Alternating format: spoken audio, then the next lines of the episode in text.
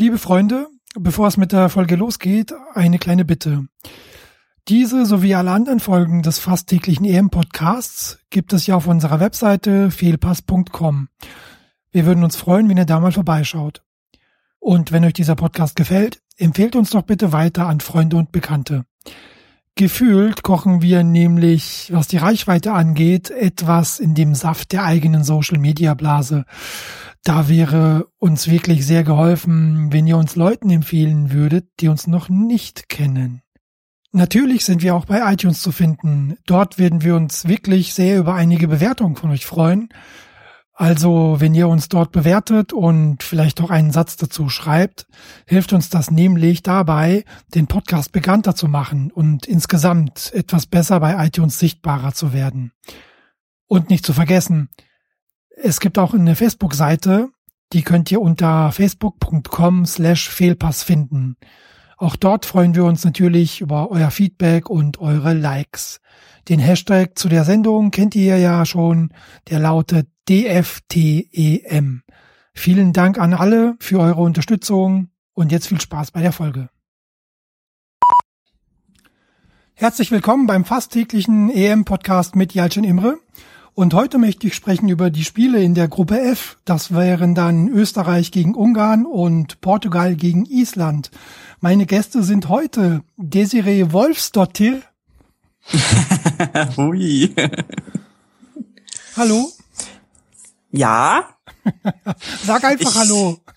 hallo, hallo. Ich, ich, ich, ich brüte noch, wie, wie sehr ich mich angesprochen fühle, aber ja, ich bin da. sehr schön. Und wir haben hier noch Marvin Mendelssohn. Jawoll, ey. Es ist yeah. Hi. Hallo, herzlich willkommen. Schön, dass ich hier bin. Äh, ja. Ich finde auch schön, dass du hier bist. Ich finde es auch schön, dass du hier bist. ich merke schon, es ist schon ein bisschen, noch ein bisschen früh, aber gut, naja. Ja, liebe Freunde, ähm, das mit den Namen lässt schon Sympathien erkennen, vielleicht. Ich möchte jetzt nicht weiter drauf eingehen. Nein, das hat auch keiner verstanden, bestimmt. Natürlich nicht. Ja, ähm, Desiree, es ist ja ähm, wieder EM und da habe ich glücklicherweise die Ehre zu sagen, es gibt immer neue Hörer. Bin ich sehr froh drum. Vielen Dank dafür. Desiree, ähm, stell dich doch mal bitte ein bisschen vor. Wer bist du und wo kann man dich lesen oder hören? Naja, mein Name hast du schon gesagt, ohne dort hier dann. Ähm, also ich bin Desiree und ähm, lesen kann man mich auf Twitter unter Tösirö. Also T-O-E-S-I-R-O-E -E ist der Twitter-Nick und ähm, da schreibe ich ab und zu mal was zu allen möglichen Themen, die mir so einfallen.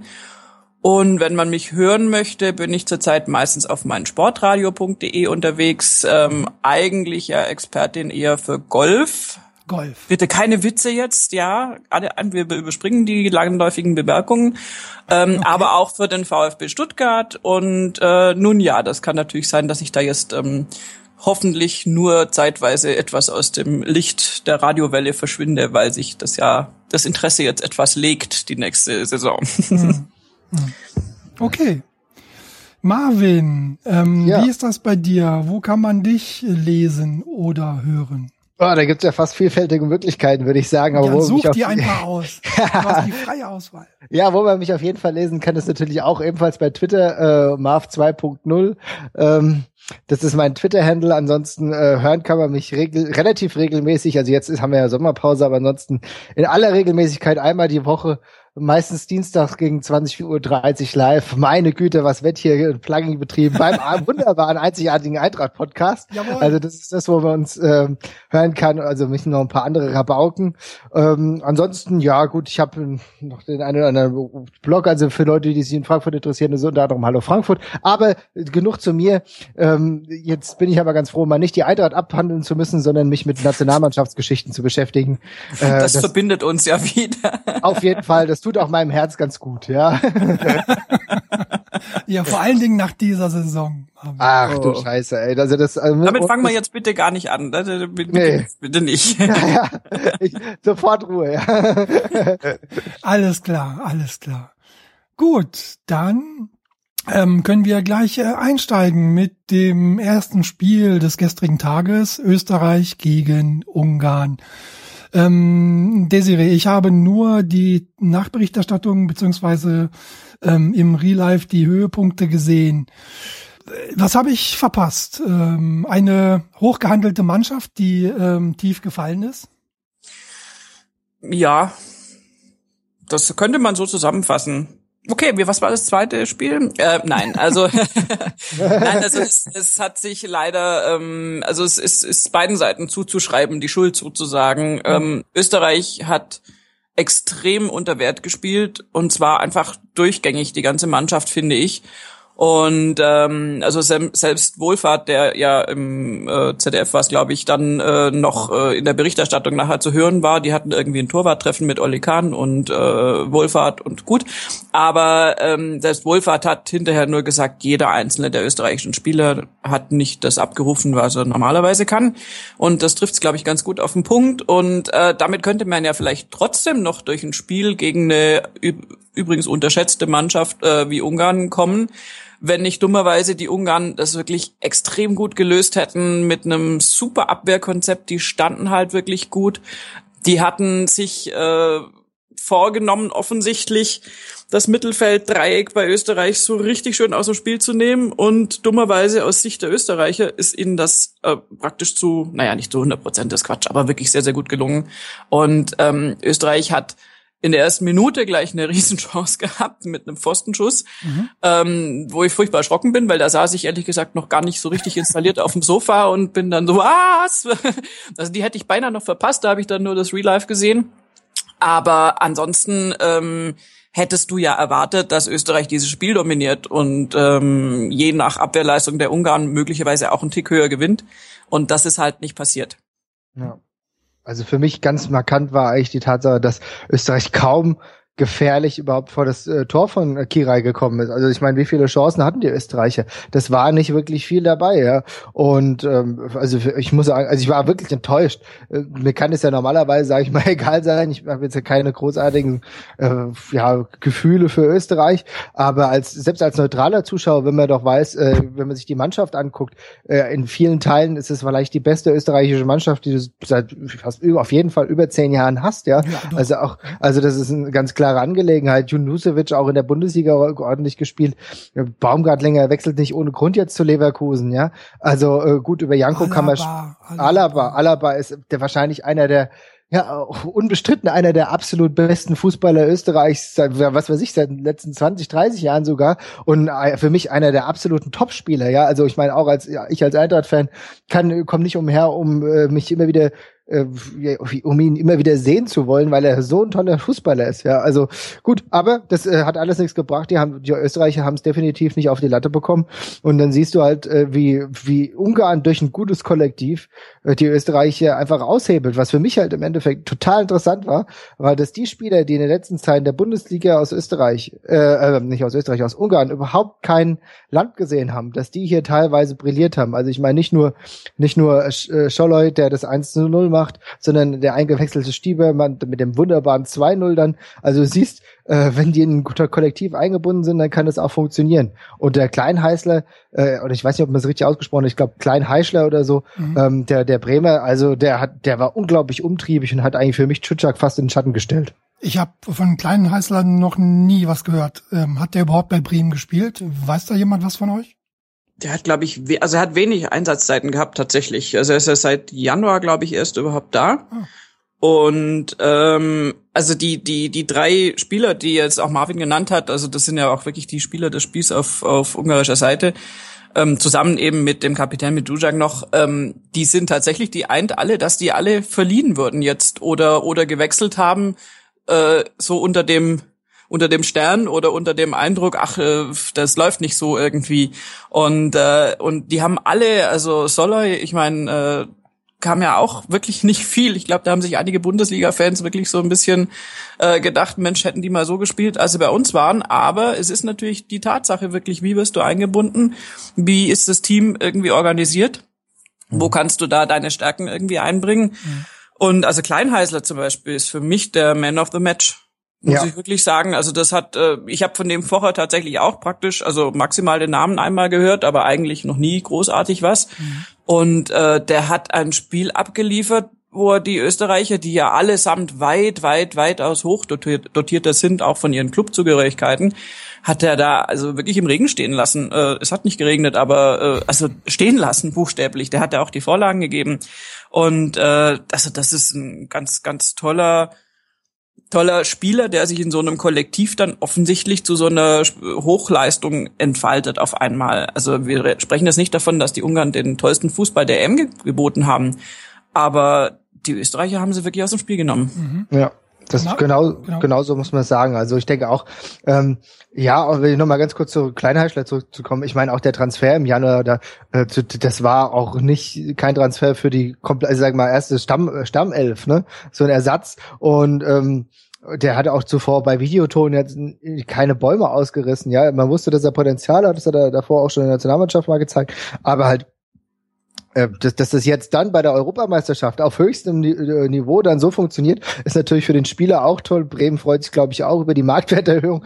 aber, ähm, aber, das, aber du merkst, äh, genau darauf kommt es an. Was bringt es dir, jemanden wie Arnautovic da zu haben, der auch gestern wieder äh, die eine oder andere tolle Aktion hatte, aber das im Endeffekt nichts gebracht hat? Was bringt mir das, ein Hackentrick in der, an der ähm, Mittellinie, äh, wenn äh, gefährlich vom Tor nichts passiert? Ne? Und das sind, also ich, ich muss echt sagen, ich war ja wirklich enttäuscht über Ungarn, äh, über Österreich, die wirklich viel stärker gesehen habe. Also ich meine, bis auf die Defensive, da muss ich sagen, da gibt's immer noch äh, Nachholbedarf. Also auch ein Almer ist für mich kein richtig guter Torhüter. Mhm. Lindner, den kenne ich ja von Frankfurt-Zeiten, ähm, der ja bei uns Ersatztorhüter ist, ist auch nicht der größte. Also hätte ich aber trotzdem höher bewertet als Almer. Vielleicht wäre Ötschan da der Beste gewesen, aber an Torhüter lag es ja jetzt am Ende, am Ende des Tages nicht.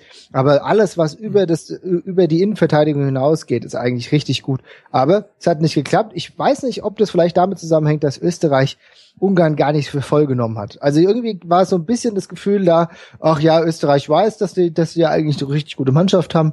Ja. Äh, und Ungarn war da, haben sie vielleicht nicht dementsprechend bewertet. Das ist eben so ein, so ein Eindruck, den ich von vielen ähm, Favoriten in den Spielen eigentlich gehabt habe, dass man irgendwie da nicht alles investiert hat war zumindest mein Eindruck jetzt von dieser Gesamt, von dem gesamten ersten Spieltag bei der EM. Aber ähm, da können wir gerne nachher nochmal sprechen. Letztlich, äh, Desiree, kann man sagen, ähm, Ungarn mit ähm, vielen Kontern, die dann zum Erfolg geführt haben. Und Österreich muss sich jetzt schon im nächsten Spiel ganz schön umgucken, oder? Ja, Österreich hat das Problem, dass das nächste Spiel gegen Portugal ist mhm. und ohne jetzt großartig vorgreifen zu wollen, aber wir haben ja nicht die Illusion, dass noch keiner die Ergebnisse weiß, äh, steht Portugal genauso, naja, nicht mit dem mhm. Rücken zur Wand, aber die müssen gewinnen. Österreich muss noch viel mehr gewinnen. Portugal hat einen Unentschieden, Österreich hat verloren und also das Spiel, da bin ich sehr, sehr gespannt. Ähm, Finde ich auch unglaublich schwer tatsächlich einzuschätzen. Ähm, ich hätte jetzt fast, weil ich auch glaube, dass die es einfach ver, vertrottelt haben, Entschuldigung, also bei allem Respekt, aber dass sie äh, wirklich die äh, Ungarn irgendwie, also vielleicht nicht mal, ja doch, doch in der Summe unterschätzt haben, weil sie irgendwie so ein bisschen mit angezogener Handbremse gespielt haben, war so mein Eindruck. Mhm. Und äh, ich würde auch nicht, wie gesagt, also immer von beiden Seiten sehen, ich würde nicht unterschätzen, was die Ungarn ähm, da gemacht haben. Das war schon ja. auch, also einfach in, in, in deren äh, Möglichkeiten, in der, also was sie machen konnten, war das ein Spitzenspiel von Ungarn. Also das ist äh, wirklich, und muss man auch den deutschen Trainer, den Herrn Stork mal loben, der die offensichtlich perfekt eingestellt hat mhm. und der die, die Idee auch richtig hatte, das österreichische Mittelfeld dann auseinanderzunehmen und wirklich äh, spielentscheidend zu stören. Und, und äh, insofern ja, also denke ich, dass die Österreicher das theoretisch besser können, wobei ich als VfB Stuttgart-Fan ehrlich gesagt schon Magenschmerzen hatte gestern bei dem Spiel, sowohl wenn ich Klein hinten in der Abwehr sehe, als auch wenn ich Harnik vorne sehe. Mhm. Und Harnik hat halt leider genau das gemacht, was er bei uns schon das ganze Jahr lang gemacht hat, nämlich auch halt einfach Torchancen vergeben. Ähm, aber trotzdem können die es viel, viel besser und wird es tatsächlich die Frage sein, praktisch, äh, lamentieren die Portugiesen jetzt zu viel, dass sie ja aus ihrer Sicht bestimmt total unberechtigt verloren haben und sind dann sozusagen in der Schmollecke und werden von den Österreichern besiegt oder schwingen sich die Portugiesen auf und hauen die Österreicher quasi aus dem Turnier, weil so mit zwei Niederlagen wird's dann selbst in dieser Gruppe langsam eng. Mhm. Also ich will auch noch mal kurz darauf zurückkommen, was du gesagt hast, dass also mit der äh, mannschaftlichen Geschlossenheit halt auch von Ungarn, das muss man auch, das, das muss man stark wirklich auch ein Kompliment aussprechen, denn äh, er hat ja hier auch wirklich aufgestellt nach ähm, nach einem Gefüge, also nach einer nach einer wirklichen Geschlossenheit. Also es waren ja auch Spieler dabei, die jetzt nicht in der Anfangsformation waren, die du normalerweise aktuell höher bewertest. Auch ein Scholler, wie gesagt, haben wir ja gesagt, Bundesliga-Saison nicht gut gelaufen. Der hätte, äh, also hättest du jetzt einfach nur aufgestellt nach ähm, zuletzt lief alles gut in der, in der Liga, dann hättest du zum Beispiel eher den, ähm, den Nikolic gebracht, der irgendwie um die 20 Tore in der polnischen Liga und jetzt einen Marktwert von 3,5 Millionen hat. Ja, genau. Also das, äh, das ist halt genau das Ding. Aber du merkst, es geht darum, hier ein Kollektiv zu finden und die waren auch äußerst diszipliniert. Also wenn, wenn du dir im Gegenzug Österreich anschaust, wo dann Dragovic mit Gelb-Rot runterfliegt nach unglaublich dämlichen Aktionen teilweise, das passiert dir halt in Ungarn nicht, weil die genau wissen, dass die nur dadurch eine Chance haben, wenn, das, äh, wenn sie so strikt äh, engagiert auch spielen. Ne? Mhm. Ja. Wenn, ähm, und wenn du schon Stork gelobt hast, ähm, es muss noch Andi Möller gelobt werden, der angeblich, so heißt es, eben Kleinheißler entdeckt hat. Ja, dann äh, ziehe ich meinen Hut vor den unfassbaren Leistungen eines Andi Möller. Die, werden, die Leistungen werden hier ja im Frankfurter Umfeld mittlerweile wesentlich kritischer gesehen. Und ich will auch nicht nach Offenbach gehen, aber da hat er ja andere Manager-Dinge ähm, ja. gemacht, die jetzt ja damit nichts zu tun haben. Aber mich freut's ja ehrlich gesagt auch für ihn, dass er jetzt seine Position gefunden, gefunden hat als Co-Trainer der ungarischen Nationalmannschaft, wenn's hilft. genau. Okay, dann ähm, würde ich sagen, wenn ihr nichts mehr habt, gehen wir zum nächsten Spiel. Na, Moment, aber also wenn wir hier schon Andi Möller irgendwie äh, belobhudeln, dann müssen wir aber, auch Lothar Matthäus noch ins Spiel aber ganz, bringen. Aber nur ein ganz kleines bisschen. Okay, ja, und deswegen Lothar auch nur ein ganz kleines bisschen Lothar Matthäus erwähnen, der mhm. jetzt seinen äh, EM-Rekord los ist. Weil Gabor Kirai hat äh, mit 40 Jahren und 74 Tagen Lothar Matthäus jetzt vom Rekordpodestchen äh, gestoßen äh, ist jetzt der älteste Spieler, der jemals ein EM-Spiel absolviert hat und das noch mit der Hose oder vielleicht wegen. Und äh, Matthäus hat immerhin souverän reagiert und ihm tatsächlich dann sofort quasi, ja, noch vorm Spiel war das, nee, während des Spieles.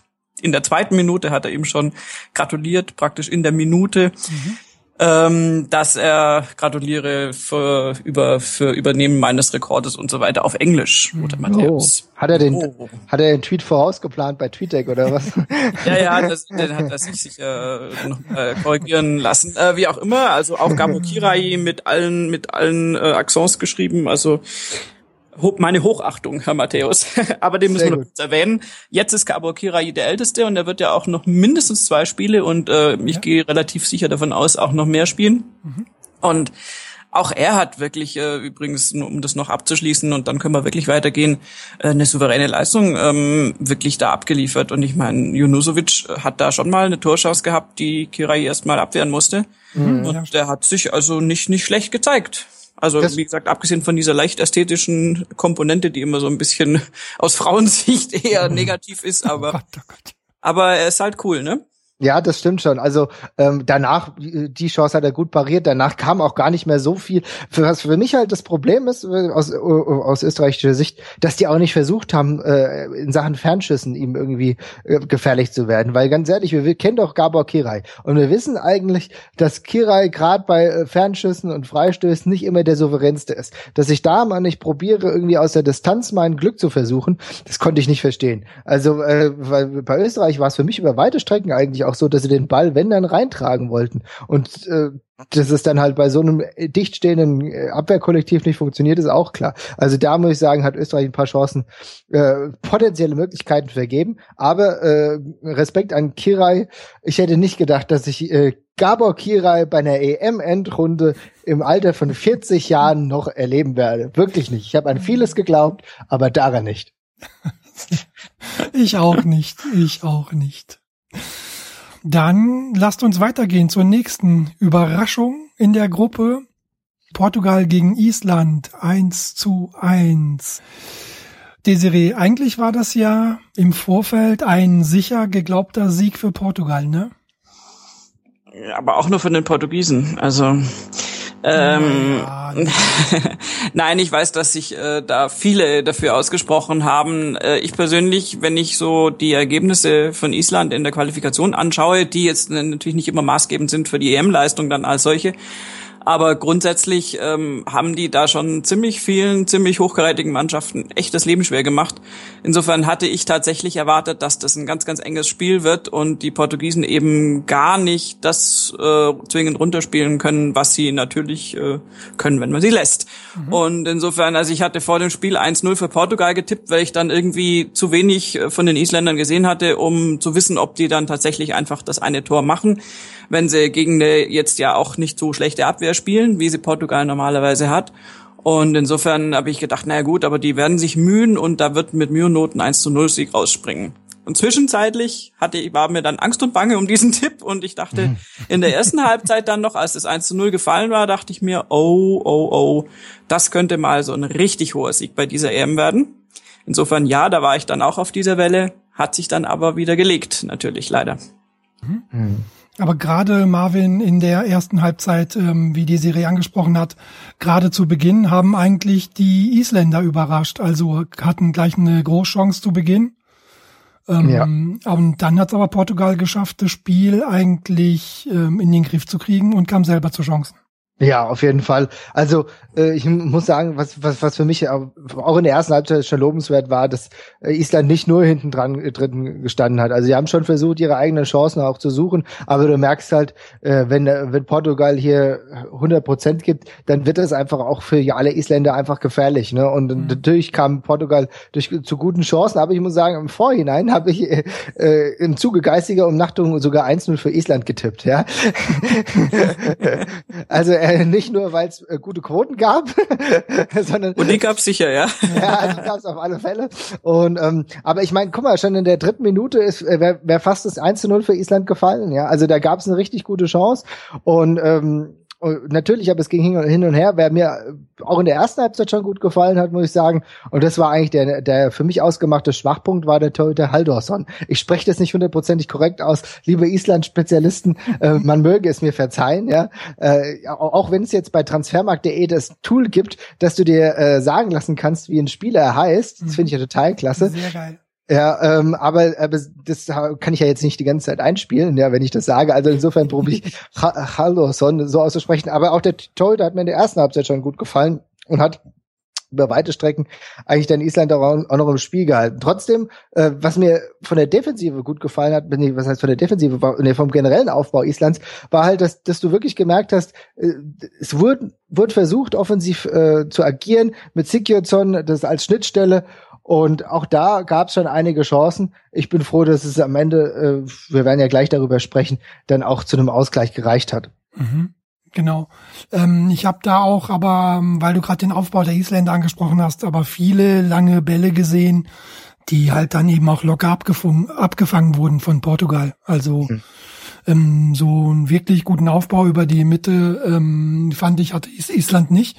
Aber ähm, wie gesagt, gleich zu Beginn der zweiten Halbzeit, Desiree, ähm, hat es ja dann äh, geklappt über rechts, soweit ich mich erinnere. Genau, und äh, noch ganz kurz noch äh, zur, äh, zur Idee der Isländer oder zur Taktik, wie wir immer so schön sagen. Was mich gewundert hat, ähm, ist, dass die doch relativ hoch verteidigt haben.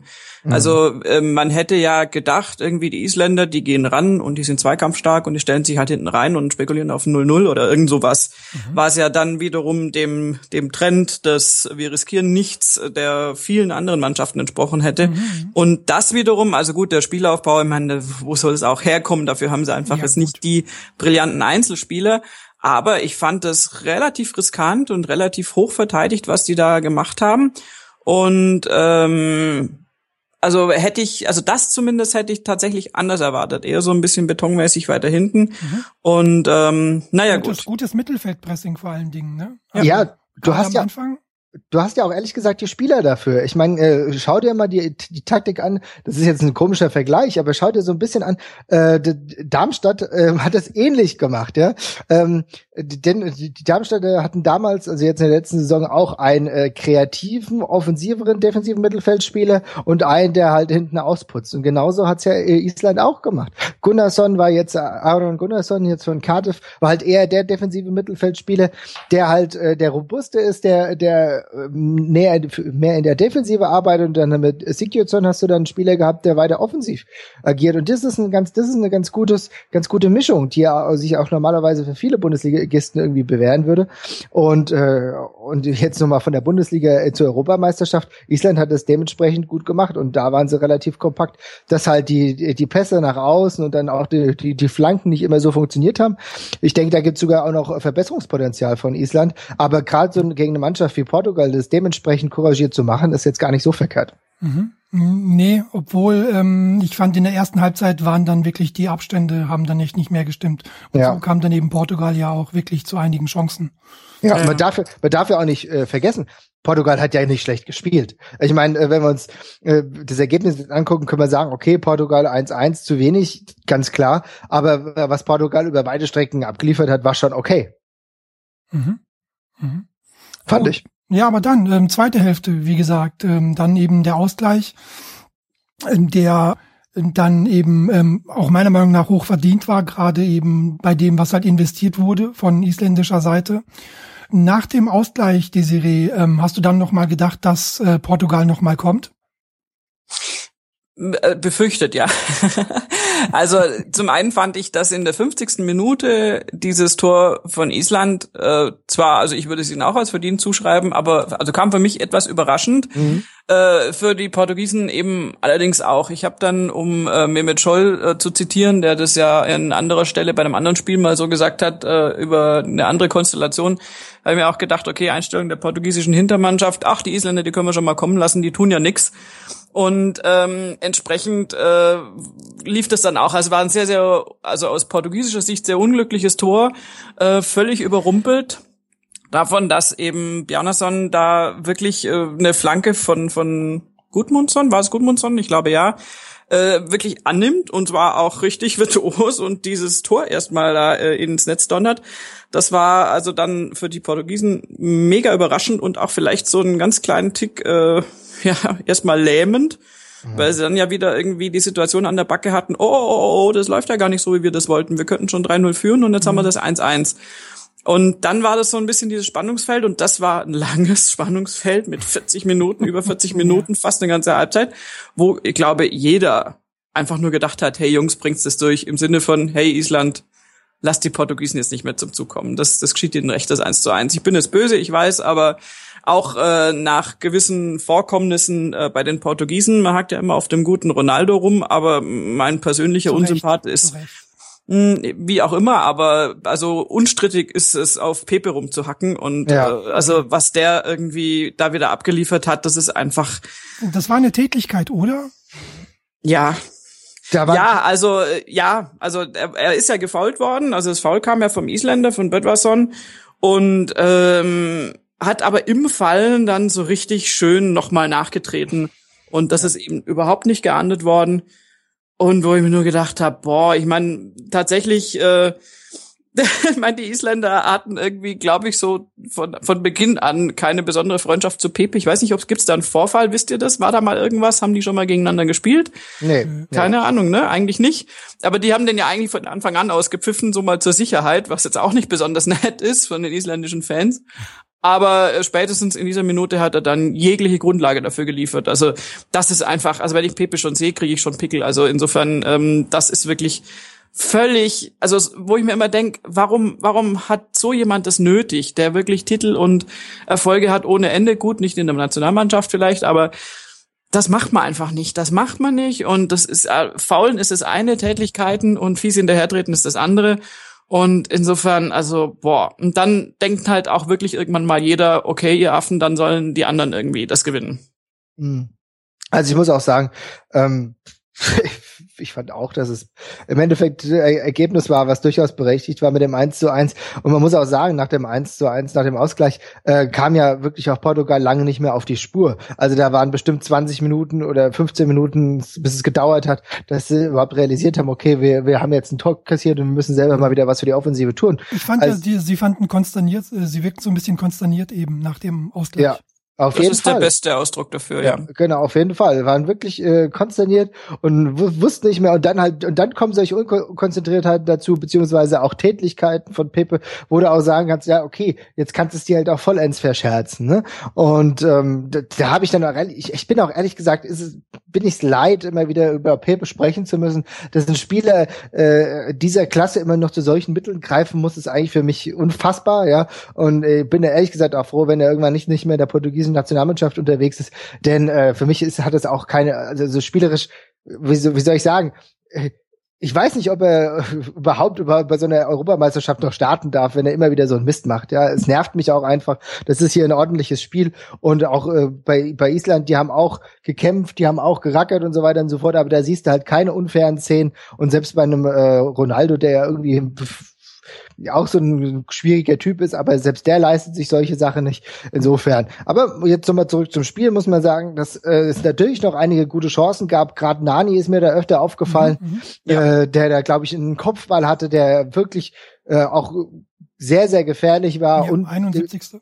71. Minute, ja, also, also die haben dann wieder, wieder versucht, das Tor zu machen, also den Sieg, potenziellen Siegtreffer zu landen. Aber man darf auch nicht vergessen, im Gegenzug war Island auch nicht so, dass sie jetzt nur auf 1-1 gespielt haben. Ich erinnere mich dann an eine Chance, glaube ich, kurz vor Schluss. Ich glaube, das war dann der eingewechselte Finnburger Son, genau, ja. der, äh, der dann äh, auch seinerseits noch die Chance hatte, äh, hier zu einem herausragenden Siegtreffer oder so ja, ähm, das zu erzielen. Ja, also es ging hin und her bis, bis zum Schluss und ich muss sagen, das war für mich auch so die erste Partie äh, in dieser Euro, wo ich gesagt, oh, jetzt bin ich aber e-, emotional schon krass dabei. Ne? Also bei Deutschland war es halt ja so, ähm, man, man, sieht ja dann den Spielaufbau und du siehst, okay, äh, das, auch wenn es äh, Chancen für die Ukrainer gibt, äh, da, erstens macht man sich sowieso nicht mehr so verrückt. Ähm, selbst die, Deutschen äh, machen sich nicht so verrückt. Ja, wir sind Weltmeister geworden, wir sehen das alles ein bisschen lockerer jetzt. Und als äh, Zuschauer bin ich da auch relativ relaxed. Aber bei Island wollte ich halt auch, dass die zumindest diesen einen Punkt mitnehmen. Ja? Und äh, die haben dann auch so gekämpft, dass ich wirklich davor gesessen habe vor dem Fernseher habe mir gedacht, meine Güte, das muss jetzt klappen. Und dann, als du in der, was weiß ich, 93. Minute noch wieder den zweiten Freistoß hattest, dann habe ich echt gedacht, meine Güte, wenn das jetzt noch irgendwie schief geht, ja. Aber ja, ja. zum Glück das hat es geklappt, ja. Mhm.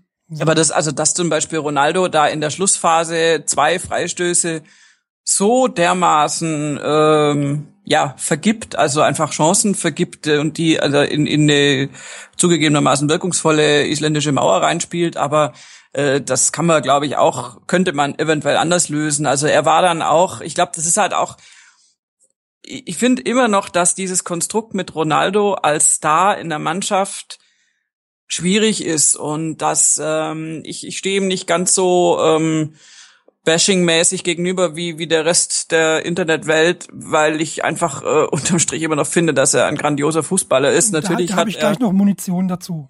Ja, oh, wie schön, das dachte ich mir fast.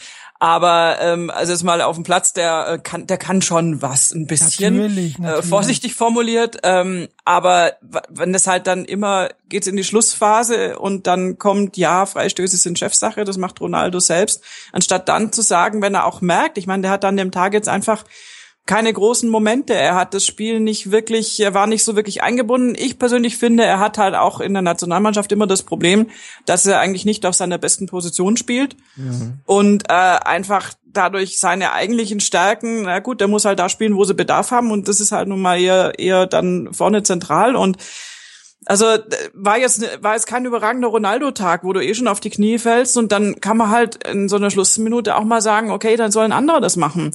Und, ähm, und sich dann selbst hinzustellen, okay, klar, das ist das eine, man kann sagen, Ronaldo übernimmt Verantwortung, er drückt sich nicht, aber dann immer selber schießen zu müssen und die Dinger dann auch irgendwie nicht mal annähernd in die Nähe des Tors zu bringen, ist halt auch doof. Und äh, insofern, also das, äh, ja, das ist halt so ein, so ein Problem, dann hast du so einen Superstar und dann kommen, also allein schon, ich, ich muss echt Verzeihung den Ausdruck, ich muss echt kotzen, wenn vorm Spiel dann kommt, dass die Portugiesen ja davon ausgehen, dass sie Europameister werden. Und alles andere ist eine Enttäuschung und Außerdem will ja Ronaldo Europameister werden, wo ich sag, ja und mhm. das ja, wollen gut. ja ein bis zwei andere auch noch. Also ich will auch, dass der Weihnachtsmann dreimal im Jahr bei mir vorbeikommt. Das passiert nicht. Also das bringt halt auch nichts. Ne? Ja, und, also und, und, und, wie sollte ich, wie sollte ich angesichts der letzten Ergebnisse bei großen Turnieren denn wirklich auf die Idee kommen, dass Portugal hier jetzt ein aller, also ein wirklich sehr ernsthafter Kandidat für die äh, für den Gewinn der EM ist? Da muss ich wirklich auch mal die Kirche im Dorf lassen, denn wie du gerade gesagt hast, wenn Ronaldo nicht zündet, was natürlich mal sein kann. Ja, gerade weil du gerade auch das durchaus richtig angesprochen hast, dass er, dass er nicht auf seiner wunderbaren, auf seiner liebsten Position ist. Aber auch in Moutinho war ja offensiv gestern kaum präsent. In Kareshma, dass der überhaupt noch spielt. Also ich meine, ich habe den damals vor ein paar Jahren, habe ich den gesehen, als er hier äh, äh, mit Porto gegen, gegen die Eintracht in der Euroleague gespielt hat. Da war der natürlich schon immens gefährlich. Aber der wird mit der Zeit auch nicht besser. Der hat zwar immer mal wieder so hoch, so tief, das sieht man dann auch an seinen Wechseln. Ja, aber auch das ist kein Spieler, auf den ich meinen ganzen Offensivbetrieb stellen würde, ja. Mhm. Und da muss ich dann halt sagen, vielleicht reicht's ja dann also nicht. Und wenn du deine Mannschaft hast, die halt 100 Prozent in, im kämpferischen Bereich gibt, dann wird's halt einfach schwierig. Und äh, wenn Portugal aber gegen Island nicht gewinnen kann, äh, weiß ich auch nicht, ob die, die Hoffnung äh, mit der Europameisterschaft so berechtigt ist. Mhm. Jo, Wer übrigens noch ganz kurz, bevor wir den vergessen, wer mich übrigens tatsächlich sehr positiv überrascht hat, wenn auch jetzt wirklich nur äh, momenteweise und sehr kurz, weil er mehr Einsatzzeit nicht hatte, war der Neueinkauf vom FC Bayern, der Renato Sanchez. Also der mhm. kam in der, was war das, 71., 70., 71. irgendwas so, ja. äh, kam der rein und ähm, der hat, ich meine, was soll er da noch groß retten? Da war im Prinzip das Ding auch schon so ein bisschen gelaufen, aber der hat, finde ich, Bewegung ins Spiel gebracht. Der hat ein paar super Pässe auch sehr unerwartete, aber gut gesehene Pässe geschlagen. Mhm. Ähm, für, aus meiner Sicht für so einen jungen Typen wirklich extrem gute Spielübersicht. Äh, das hätte man zum Beispiel, ich habe keine Ahnung, ob der Freistöße schlagen kann, aber wenn er das könnte, hätte ich zum Beispiel gesagt, gut, okay, hier, junge Wilder, stell dich hin, probier's einfach. Mhm. Macht natürlich ja. keiner, aber das hätte möglicherweise besser funktioniert. Nee, sehe ich genauso. Also der, der war einer der Spieler, wo ich auch sagen musste, okay, auf den muss man definitiv achten. Die Bayern haben es im Vorfeld schon gemacht und haben ganz luxig, ganz frech den Spieler schon vorher eingekauft. Die wissen schon warum. Aber das ist natürlich wirklich ein Spieler, vielleicht der auch nicht immer diese Launen hat. Ne? Also ich kenne ihn jetzt nicht so gut, ja, aber es wäre auch für eine portugiesische Mannschaft nicht verkehrt, wenn du mal weniger Spieler mit unterschiedlichen Launen hast, sondern äh, wenn du dieses, äh, dieses Kollektiv einfach besser durchbringen kannst. Vielleicht ist Renato Sanchez einer derjenigen. Und jetzt will ich noch mal ganz kurz auf einen Spieler zu sprechen kommen, sorry.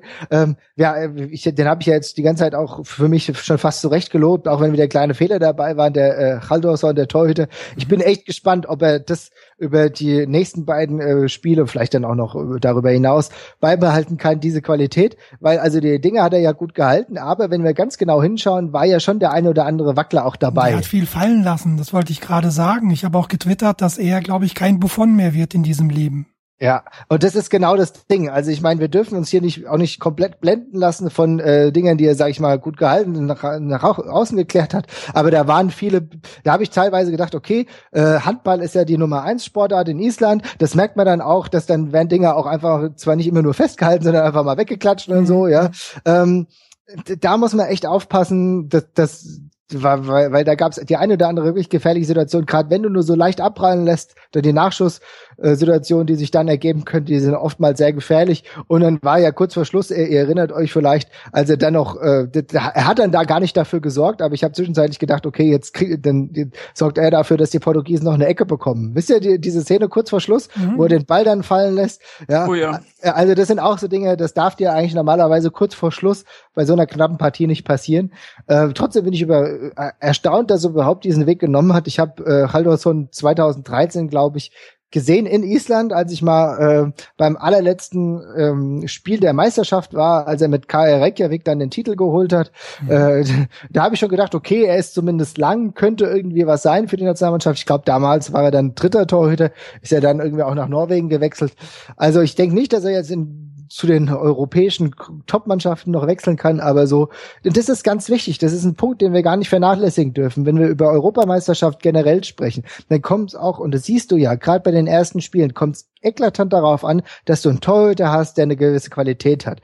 Denn äh, gerade bei Spielen, wo es nur um ein Tor geht, dann ist es wichtig, dass du jemanden dahin drin hast, der äh, dir halt auch die Null sichern kann. Weil wir haben ja oft genug jetzt in diesen letzten Spielen schon gemerkt, okay, nö, es hat halt nicht geklappt. Wenn ich äh, zum Beispiel an den albanischen Torhüter denke. Ja? Mhm. mhm.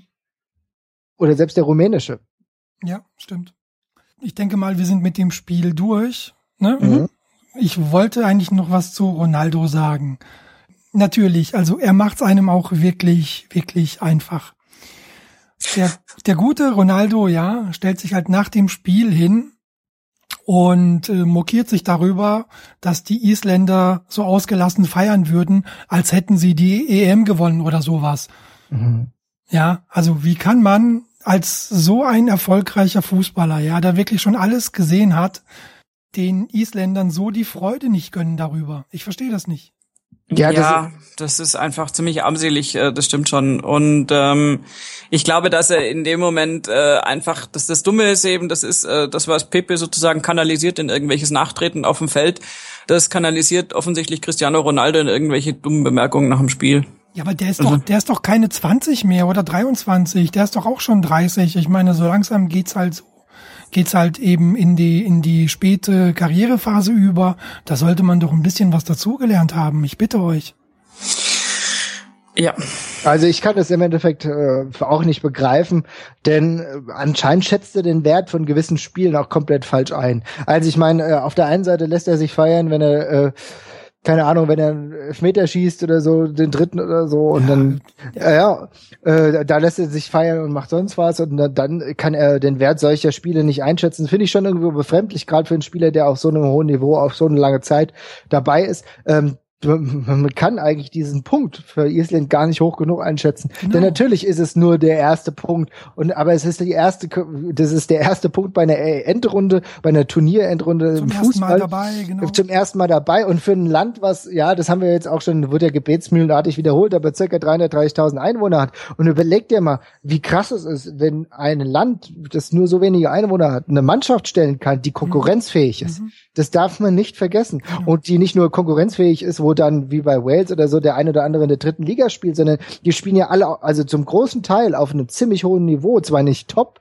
ja, also du hast kaum Spieler wie Sigurdsson, die bei der Premier League äh, Akzente setzen, aber auch ein, auch ein, äh, ein, ähm, ach, ein Finn Borgasson, äh, der jetzt zum Beispiel nur eingewechselt wurde, das ist ein Spieler, da, da geht noch viel mehr. Das ist einer der Top-Talente. Also ich will nur mal sagen, die haben gute Spieler, die fast alle in der ersten Liga spielen. Und äh, dass sie das überhaupt so hinbekommen und dass sie das auch hinbekommen, dass sie dann auch einen Punkt holen, das, das muss man dann auch mal, da muss man auch mal ein bisschen Respekt zollen. Und das fehlt mir bei äh, Cristiano Ronaldo. Deswegen ist er halt auch dementsprechend, wird er dementsprechend halt auch kritisch gesehen. Also nicht nur im Internet, sondern auch, glaube ich, bei neutralen Fußballfans, die ihm wenig abgewinnen können. Das ist mhm. oftmals, oftmals ist es halt auch schade, weil er macht sich durch er macht sich da viel selbst kaputt. Denn ähm, äh, ich meine, selbst ein Messi wird irgendwo auch kritisch gesehen, aber seine Leistung, die er ohne Frage abrufen kann, ja. die wird er, die stellt er halt selbst in negatives Licht. Finde ich halt schade, hätte er nicht nötig. Äh, es wäre viel besser, wenn er da sagen würde, grandios, was die Isländer gerissen haben. Äh, die haben den Spirit gehabt, der uns ein bisschen gefehlt hat. Hätten wir, wären wir hundertprozentig so rangegangen, hätten wir das Ding hier locker geschaukelt. Da müssen wir uns ein Beispiel dran nehmen. Dann könntest du so Situationen umkehren und könntest ihn auf ein ganz anderes Podest stellen da schneidet er sich selbst ins eigene Fleisch, aber das ist halt der Makel eines Cristiano Ronaldo. Ja. Ist ja aber übrigens nur, also zwei Sachen. Erstens ist es eine ganz äh, einfache psychologische Taktik, äh, das Spiel jetzt klein zu reden, weil die großen Portugiesen haben es jetzt verloren. Also kann es ja auch nicht so wichtig gewesen sein. Ja, also das ist ja, das ist ja, das kannst du ja so richtig, richtig nachvollziehen, was da in seinem Kopf äh, auf welchen Wegen auch immer abgeht. Mhm. Ähm, also es ist natürlich überhaupt nicht sportlich groß und es ist auch überhaupt nicht äh, fair oder sonst irgendwas. Es ist äh, ziemlich doof. Aber es ist natürlich so, wenn er jetzt sagt, naja, jetzt haben die einen Punkt gewonnen, das bringt ja noch gar nichts. Und das heißt ja auch, wenn die einen Punkt gewonnen haben und es bringt da auch noch gar nichts, heißt es ja im Umkehrschluss auch, jetzt hat halt Portugal auch nur einen Punkt, aber das ist ja auch noch gar nicht schlimm. Das ist, glaube ich, so das, was da irgendwo unbewusst abläuft. Und zum anderen finde ich übrigens hochinteressant, war da nicht irgendwas, dass Maradona ähm, über Messi abgelästert hat? und gesagt hat, Messi hat kein Charisma und der will ja nie ein großer Spieler werden oder irgendwie so, wo ich mir gedacht habe, das ist genau die gleiche gleiche Schiene oder dieses diese diese Denke. Der würde zum Beispiel Cristiano Ronaldo bestimmt toll finden und sagen, na ja, das ist ein das ist ein Typ und der, der hat, der, der macht auch mal hier irgendwie äh, Fronten auf und der äußert sich und sowas. Also weißt du, es ist ja. halt immer die Frage, was willst du haben? Und also ehrlich gesagt, da ist mir ein Messi, der die Klappe hält, wenn er nichts zu sagen hat, äh, deutlich lieber.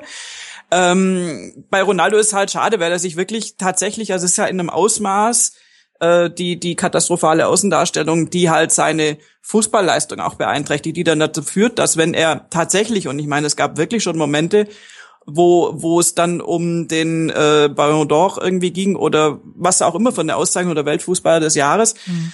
Und ähm, wo du ganz objektiv sagen musst, das hat er zu Recht gewonnen und wo mhm. sich trotzdem die halbe Welt drüber aufregt. Und das ja, ja nur nur wegen solcher Sachen. Also es ist halt, er zieht halt seine ganze Leistung auf den Platz dadurch irgendwo wahnsinnig runter, dass er sich eben so gibt und das ist tatsächlich sehr schade, aber da fehlt ihm halt offensichtlich die Persönlichkeit und äh, ja, keine Ahnung. Das kann man aber auch nicht mehr irgendwie äh, hertrainieren, das ist halt so.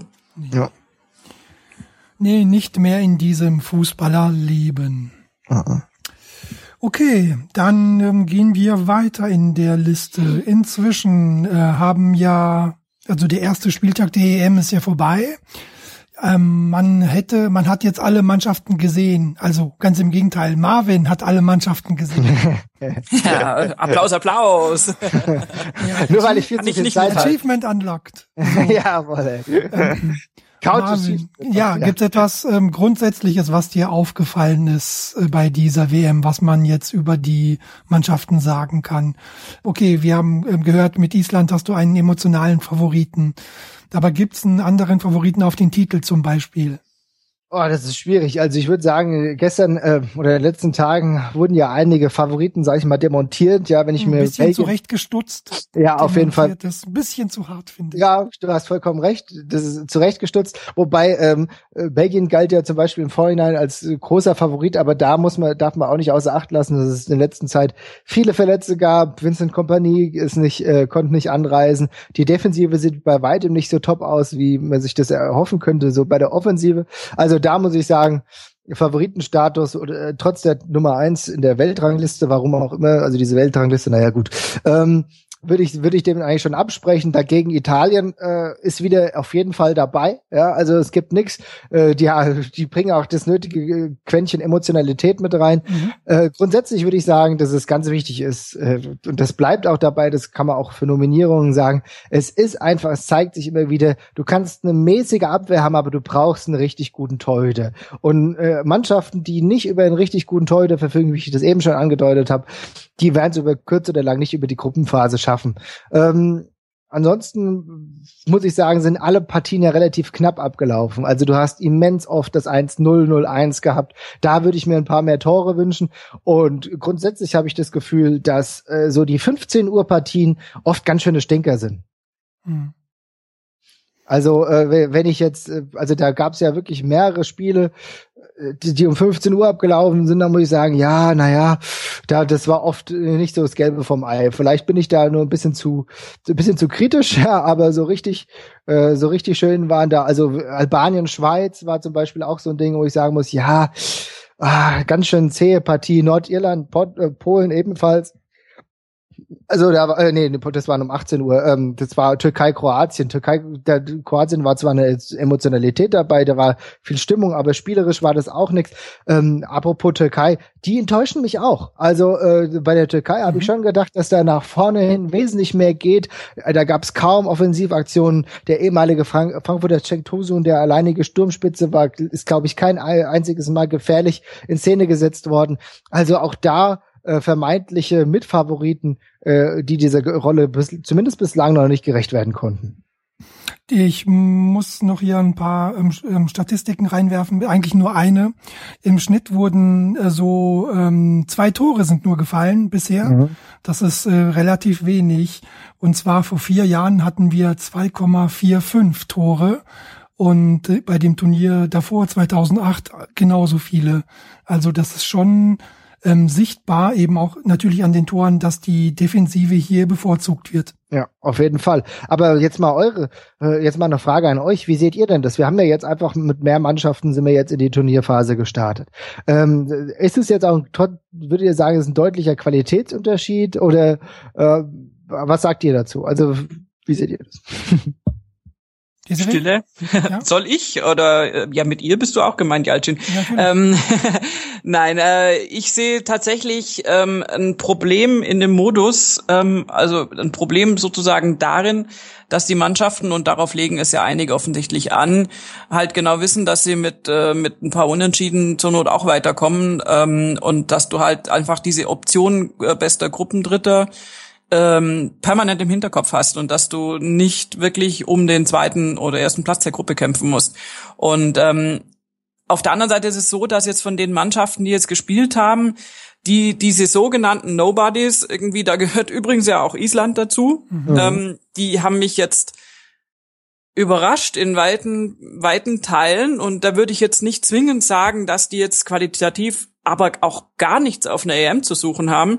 Ich glaube eher, dass man sich über den Modus dann noch ein bisschen Gedanken machen könnte.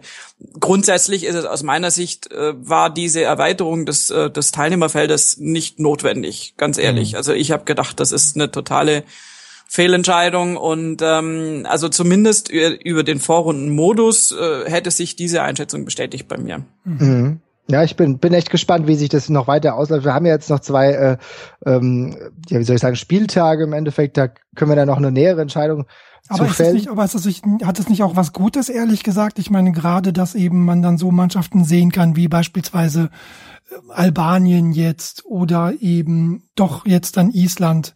Ohne diesen Modus hätten wir sowas ja nicht. Von mir ja, das, also von deswegen meinte ich gestern, ja. ja. Ungarn, also ja. diese Überraschung, sowas hättest du ja dann eigentlich ja nicht gehabt. Deswegen meinte ich ja, die haben mich alle positiv überrascht. Weswegen mhm. ich also jetzt sozusagen diese mhm. die Mengenänderungen nicht zwingend äh, kritisieren würde, aber vielleicht sollte man sich irgendeinen anderen Ablauf dann einfallen lassen, irgendeine andere Gruppenstruktur, irgendeinen anderen äh, Spielplanablauf, mhm. mhm. weil tatsächlich ist es so, dass ich also ich persönlich freue mich mehr über ein Spiel, also ich meine gestern, das war sensationell mit den Isländern, alle Zahlenspiele mal äh, außen vor gelassen, aber der Support im Stadion war einfach toll, auch anders als andere Fangruppen mit diesem Uh immer und also Wikinger-rufmäßig und und die haben ja wirklich die Mannschaft da nach vorne getragen und diese Begeisterung, die in, in auch kleinen Nationen wie Island und was weiß ich, Wales und, und wie sie alle heißen, mhm. ähm, dafür besteht, da überhaupt mitmachen zu dürfen, ist mir lieber als so ein ja, ich meine, Österreich ist jetzt eigentlich noch keine Top-Nation, aber halt so ein, so ein unterschätzendes, gelangweiltes Auftreten, wie es bei ein paar anderen dann der Fall war, wo ich sage, ja, okay, EM, jetzt spielen wir halt mal das erste Spiel, ist ja jetzt nicht so, weißt du, das ist ein ganz anderes, also bei so den großen Vereinen, mhm. mhm.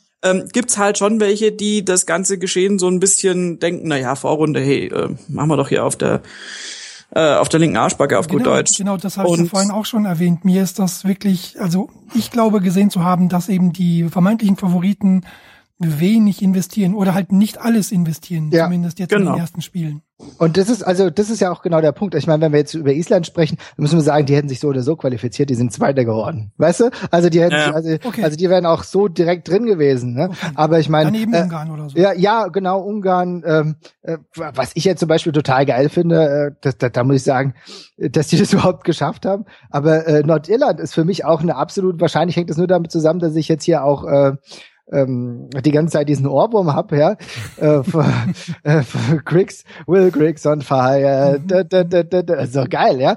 Ähm, die sind übrigens Erster geworden, ne? Also die auch die brauch, hätten das ja im Endeffekt gar nicht gebraucht. Also du siehst, da gibt's schon äh, neue Entwicklungen und ich, ich finde es im Endeffekt grundsätzlich auch erstmal toll. Ich muss sagen, es gibt schon einige Mannschaften, wo ich den äh, Qualitätsunterschied schon merke. Also ähm, also gefühlt war es bei mir so, dass Slowakei äh, jetzt nicht so also also die die schätze ich als qualitativ nicht so hochwertig ein, aber die das müssen wir noch abwarten. Aber allein, dass wir jetzt mehr ähm, Mannschaften haben, finde ich grundsätzlich erstmal ganz gut, weil ich äh, sehe äh, regelmäßig am Tag durchschnittlich drei Bundes äh, drei Bundesligaspiele, drei Spiele und freue mich jetzt zum Beispiel auf so Partien wie Wales gegen England. Also äh, warten wir uns mal ab. Aber wie ihr es gerade richtig gesagt habt, allein dadurch, dass es jetzt auch neue Fangruppen gibt, die zum ersten Mal ein internationales Turnier erleben, das ist schon eine super Erfahrung und ich sehe das auch gar nicht so negativ. Äh, für den Fan ist es ja grundsätzlich ganz gut. Wir erleben mehr Spiele. Hoffentlich sind diese dann auch dementsprechend gut, dass man am Ball bleibt und nicht irgendwie noch die Lust verliert.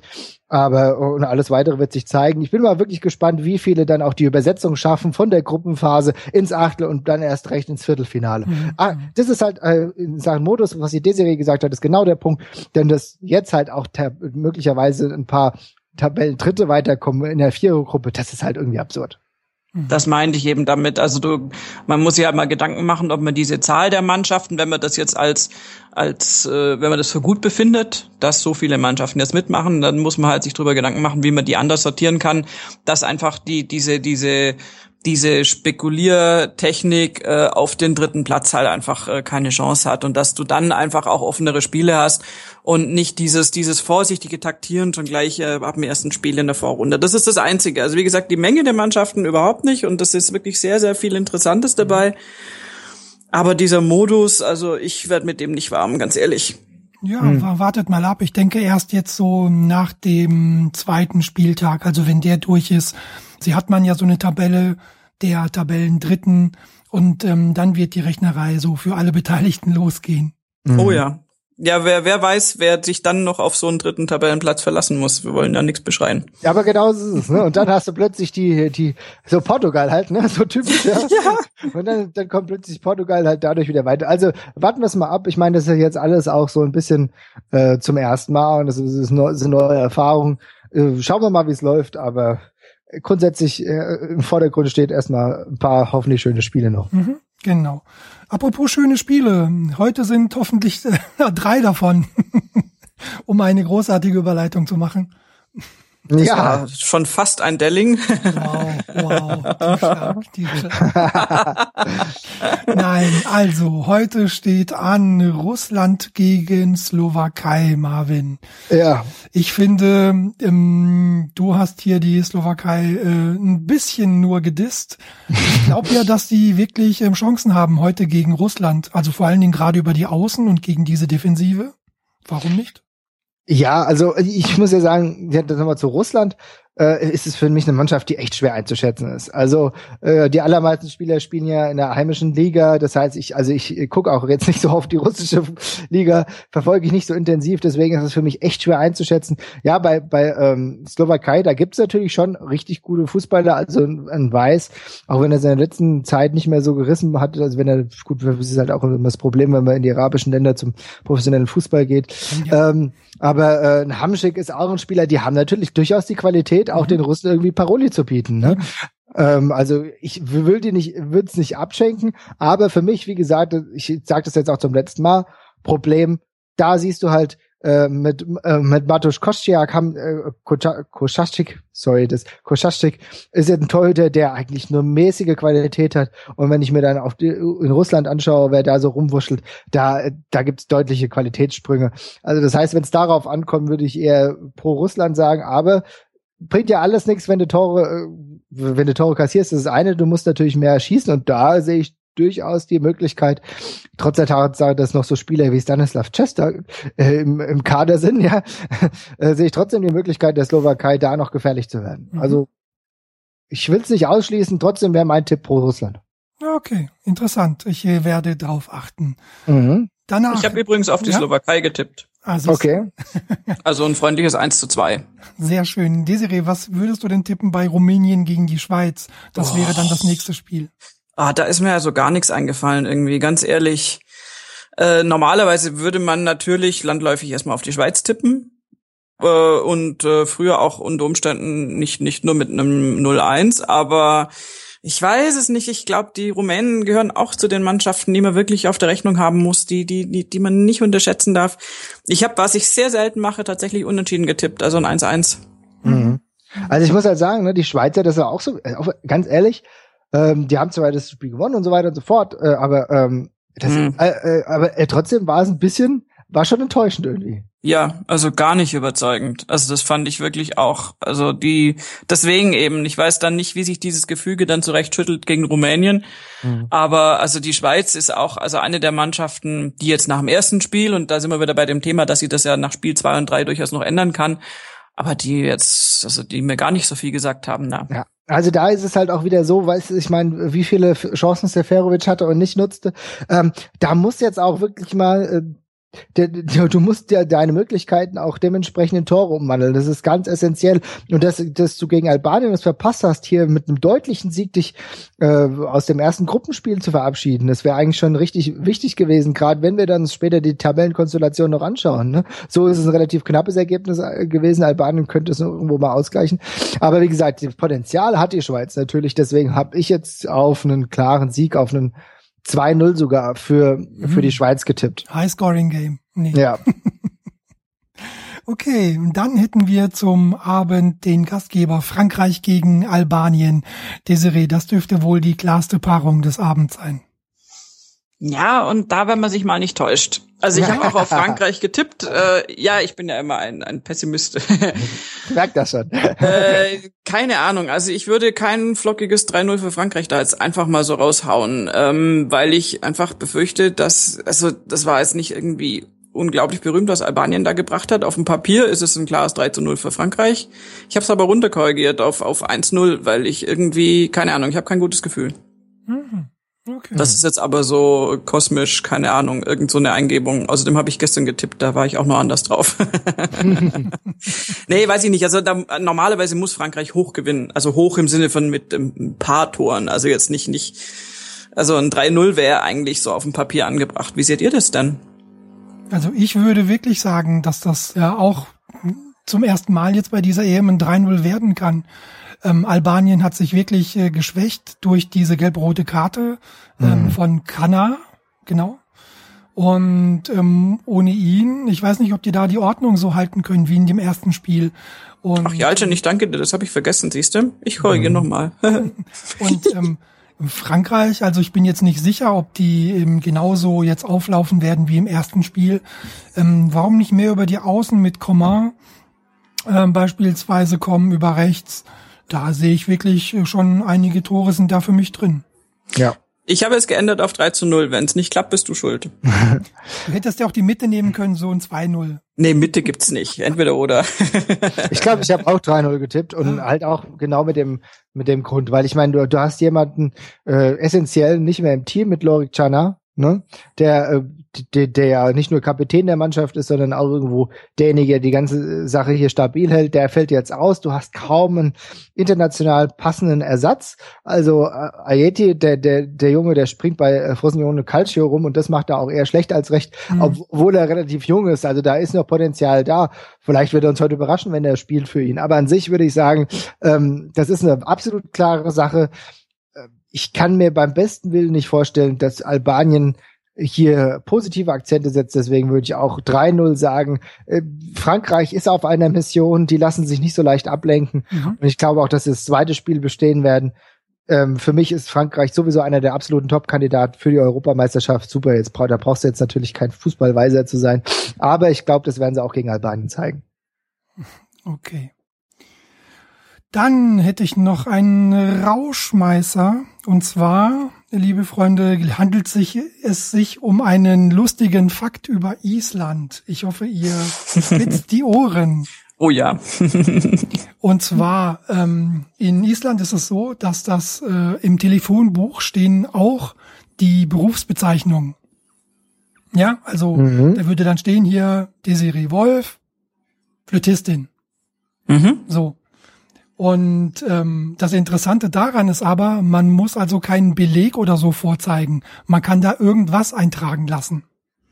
Okay. So, das endet dann natürlich in Skurrilitäten, mhm. beispielsweise, also wenn man das Telefonbuch aufschlägt äh, von Island, dann sieht man, da sind ähm, sechs Gewinner ja zu finden, neun Hexer, drei Alienzähmer, 18 Cowboys, ja, da steht wirklich. Dann Marvin Mendel Cowboy beispielsweise.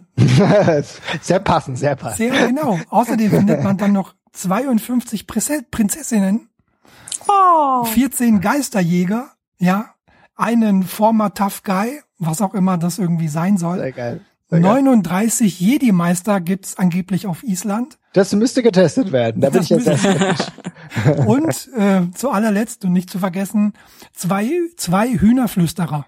Hühnerflüsterer, das ist mein Favorit. Großartig. Egal. Vielen Dank für dieses Detail. Ich muss doch mal nach Island reisen, Ich ich, muss mich schon. da bei Nina bedanken. Von wem sonst habe ich so. Ja, also ich kann euch wirklich nur empfehlen, reist mal nach Island, ist sehr schön.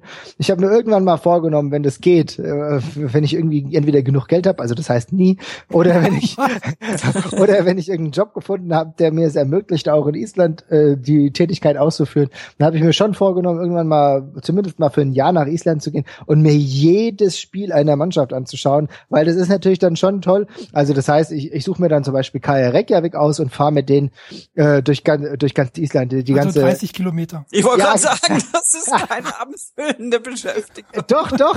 Und zwar, das ist nämlich gar nicht so ohne. Ja, ja, lacht nur. Ja, aber bitte.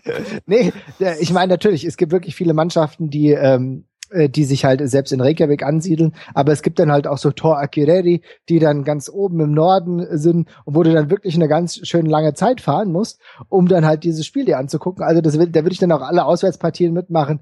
Ähm, da, also das ist so ein bisschen meine Hoffnung. Vielleicht ergibt sich das ja irgendwann und dann kann ich euch noch viel mehr über Island erzählen. Sehr schön, sehr schön.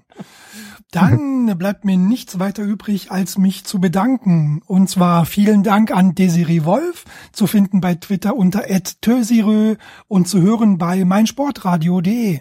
Sehr gerne, hat mich sehr gefreut. Vielen Dank. Und last but not least wären dann noch äh, Marvin Mendel zu finden bei Twitter unter Marv 2.0 und man hört ihn jeden Dienstag, hast du gesagt, wieder, wenn die Saison losgeht, Marvin. Genau, beim wenn die Eintracht Saison Frankfurt- losgeht. Beim Eintracht Podcast. Ja, genau, wunderbar. Vielen Dank, äh, vielen Dank für den schönen Tag. Ich danke euch und auch nochmals vielen Dank an die liebe Zuhörerschaft. Noch ein kleiner Hinweis. Morgen gibt es keinen äh, fast, fast täglichen EM-Podcast. Ich habe nämlich keinen Strom. Oh, was ist da los? Der, die Stromzähler werden wohl gewechselt und deswegen wird das eben nicht hinhauen. Aber wir sind Freitag wieder da. Jawohl. Ich freue Und mich. sonst wäre es ja auch nicht ein fast täglicher. Ich meine, du musst schon aufpassen, dass du nicht wirklich zum täglichen Podcast bist. Das stimmt. Äh, hier, ähm, wer natürlich auf seine Podcast-Dosis kommen will, dem sei natürlich der Rasenfunk empfohlen. Also Rasenfunk Kurzpass, auch ein ähnliches Format. Da kriegt ihr alle Informationen, die euch bei uns fehlen würden. Vielen Dank nochmals fürs Zuhören. Bis Freitag. Dankeschön. Tschüss. Vinstri fótinn og liftur hún minnum á tegin á fjær. Birkir! Að jafna! Birkir Bjarnason! Að jafna! Fyrir okkur Íslandinga!